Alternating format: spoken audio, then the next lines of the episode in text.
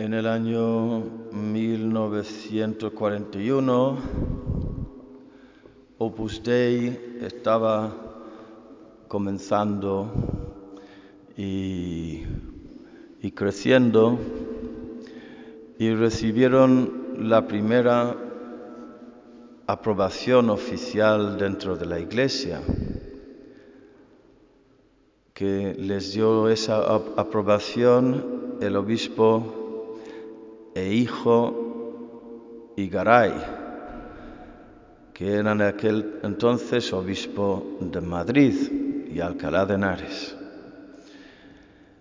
Y había rumores en aquel tiempo que le iban a hacer mm, arzobispo de, la sede de Toledo y por tanto cardenal y que él iba, eh, iba a ser el, el, el, obispo primado, el cardenal de España, que es un puesto muy importante y más importante entonces que ahora.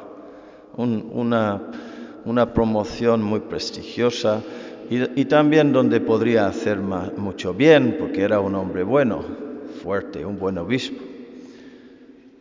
Y el fundador de, del Opus Dei, San José María Escribá, le dijo, Su Excelencia, no, no se moje tanto por nosotros, porque estaban siendo muy atacados desde fuera y desde dentro de la iglesia. Cuando hay una obra nueva de Dios, el, el demonio siempre suscita oposición incluso dentro de la misma iglesia. Y entonces el, el, fundador, San José María, le dijo eso, no lo haga su excelencia, está en juego la sede de Toledo. Y le miró el obispo y le dijo, está en juego algo mucho más importante que la sede de Toledo. Está en juego mi alma. Que si yo no hago esto, que veo que es obra de Dios y que veo delante de Dios que la tengo que aprobar, ¿qué será de mí ante el juez justo? Y firmó la aprobación y nunca llegó a ser, nunca llegó a la sede de Toledo, creo, ¿eh? Casi seguro. Y da igual, y da igual. La enseñanza es que está en juego el alma. Hemos visto en la primera lectura el comienzo de la historia de Esteban. Vamos a ver su martirio ahora. Eh, y en este ejemplo veo, ves a un hombre que, que vive según otros criterios que no son el, los del provecho personal y las ventajas en este mundo, lo mismo Esteban. Curioso como después de Navidad, lo primero que, celebramos el día después del nacimiento de Jesús es el martirio de San Esteban. Y ahora, nada más vivir la Pascua, otra vez San Esteban. El pan vivo bajado del cielo viene para complicarnos la vida o para simplificarnos la vida. Depende de qué vida hablas. ¿La vida de la barriga o la vida del, del alma? Y eso es lo que nos dice Jesús en el Evangelio. En verdad, en verdad os digo, me buscáis no porque habéis visto signos, los signos tienen un significado, significan algo, y en vez de, buscar el significado os quedáis en el, en, en el signo, en el pan, sino porque comisteis pan hasta saciaros estáis todavía viviendo al nivel de la barriga, ¿qué hago con vosotros?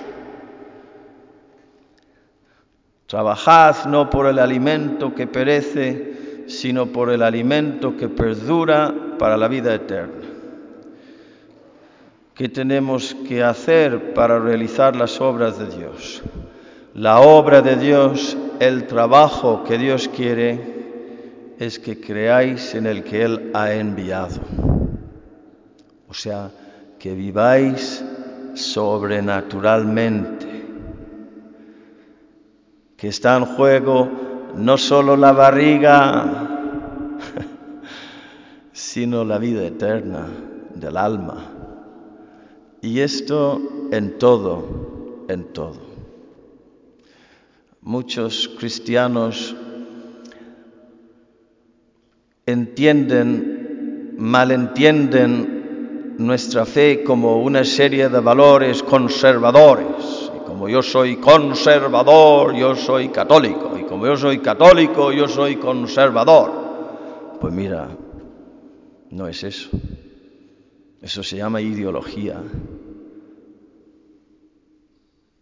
Es vivir sobrenaturalmente. Es permitir que tenga Dios una palabra en todas tus decisiones y en todas tus crisis exteriores e interiores, en todas esas luchas interiores que, que tienes. Hay una voz que te habla y que te quiere orientar. Y ese es el trabajo que Dios quiere que creáis en el que Él ha enviado, que escuchéis la voz, que escuchemos la voz de Jesucristo y que vivamos según Él nos diga. Lo que pasa es que después siempre salimos ganando. Cuesta, en un primer momento, cuesta nos agarramos a nuestros criterios, a nuestros cálculos, a nuestros miedos, a nuestras seguridades. Y si hacemos el salto, muero a mí mismo por amor a Jesucristo. Aquí estoy, Señor. Doy el salto. Pues entonces descubrimos que la única seguridad infalible es el mismo Dios, que da cien veces más en esta vida y luego el cielo. Que así sea.